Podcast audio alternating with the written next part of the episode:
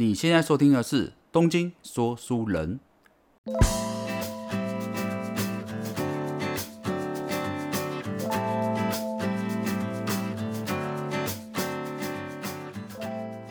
最近啊，我在看这个老子的《道德经》啊，其中有一段话，我觉得说的很好哦。豚喝其若朴，浑喝其若浊。说的啊，这是一种混沌的状态啊。其若浊啊，说的就是不清晰的样子哦，是那一种混在一起、不明亮也不阴暗的状态哦。啊，我这边讲的不是这种暗恋的感觉哦。事实上啊，老子说悟道的人会处于一种大智若愚的混沌状态啊，就像没有雕刻的木头一样的质朴哦，就像水里什么东西都看不清的样子哦。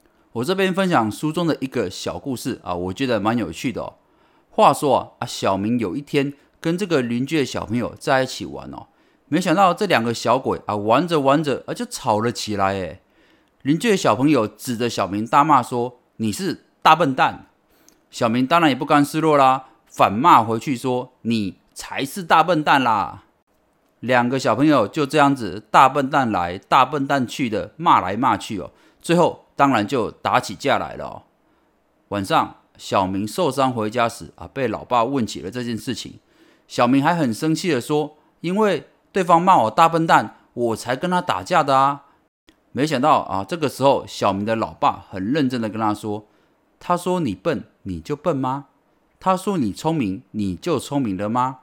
事情啊都是比较来的。你要知道，这一切比较都是没有意义的。”我来教你一个方法，他以后再也不会骂你大笨蛋了。于是，老爸就在小明的耳朵旁边咕叽咕叽咕叽咕叽咕叽咕叽的面授机宜哦。隔天啊，小明又遇到了邻居的小朋友，小朋友马上又对着小明说：“超级大笨蛋来喽！”没想到小明居然不生气，笑嘻嘻的说：“我笨，我笨，我笨笨笨，我特别笨，我是最大的大笨蛋。”比你想象的还要笨，被小明这样一说，邻居的小孩子直接就吓傻了，弄得他哑口无言哦。邻居的小孩原本指望小明来跟他吵啊谁比较笨哦，结果小明把这个标准完全破坏了，于是争执啊就没办法进行下去了。从此啊邻居的小孩再也不敢骂小明大笨蛋了。透过这个小故事啊啊，我觉得这就是一种很有智慧的处理事情态度哦。别人要骂你大笨蛋，你是没有办法阻止他的，但你可以把标准破坏掉哦，让对方无法在这个量级上跟你做比较。其实这个就像我们身边的某些人哦，就从来没有真正活明白哦，整天斤斤计较哦，对好的对坏的啊区分的都很明显。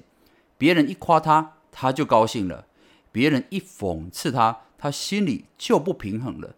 这种人非常的敏感，虽然什么都明白，也很聪明，但太过在意人前人后的比较，反而格局就变小了。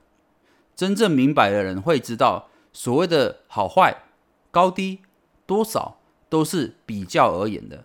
我们只是世界中一个小小的点啊，不要太在意。再过一百年，不论是夸我还是害我的人都不存在了。当我们这样想的话，就会进入一种混沌的状态，这种状态就是老子说的“大智若愚”。老子说的这种悟道的品性啊，是很有意思的哦。如果每个人都能够进入这种混沌的状态，任何事情都用随缘的态度、静心的态度去做，人生的包袱就会少很多，就能够轻装前行，处事圆融哦。所以，下次朋友笑你是笨蛋的时候，你知道该怎么做了吧？我想我还是会回答：你才是超级大笨蛋。